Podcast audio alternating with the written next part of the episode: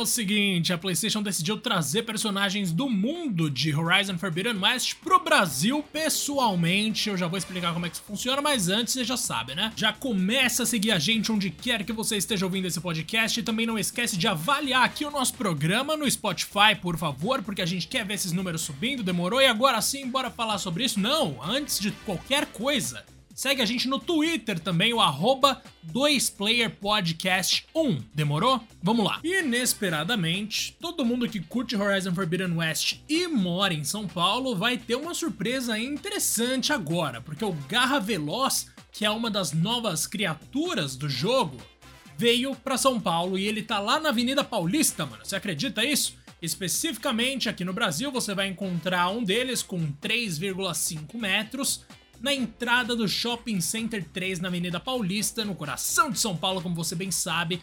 E ali você vai ver lá o bichão bem grande, não sei até quando ele vai ficar, mas se você mora em São Paulo ou de repente tá de passagem por aqui, quer tirar uma foto com o bichinho, tá lá o Garra Veloz de Horizon Forbidden West para você ver com mais de 3 metros, 3 metros e meio, mano. Olha o tamanho do bicho lá no Shopping Center 3, que vocês devem reconhecer fácil ali na Paulista. Todo mundo que já foi para lá manja onde fica, embora agora minha memória esteja falhando um pouco fica depois da consolação, se você for ali no sentido consolação, pensando que você tá saindo da Brigadeiro em direção à consolação, demorou? Passou ali do Trianon Masp, você vai andar mais um pouco, você vai chegar no Shopping Center 3. E tem uma curiosidade extra, essa não depende de onde você tá no mundo, mas quem tiver o dispositivo Alexa da Amazon, que é uma coisa que muita gente tem, talvez, Cara, se você perguntar Alexa, tudo bem?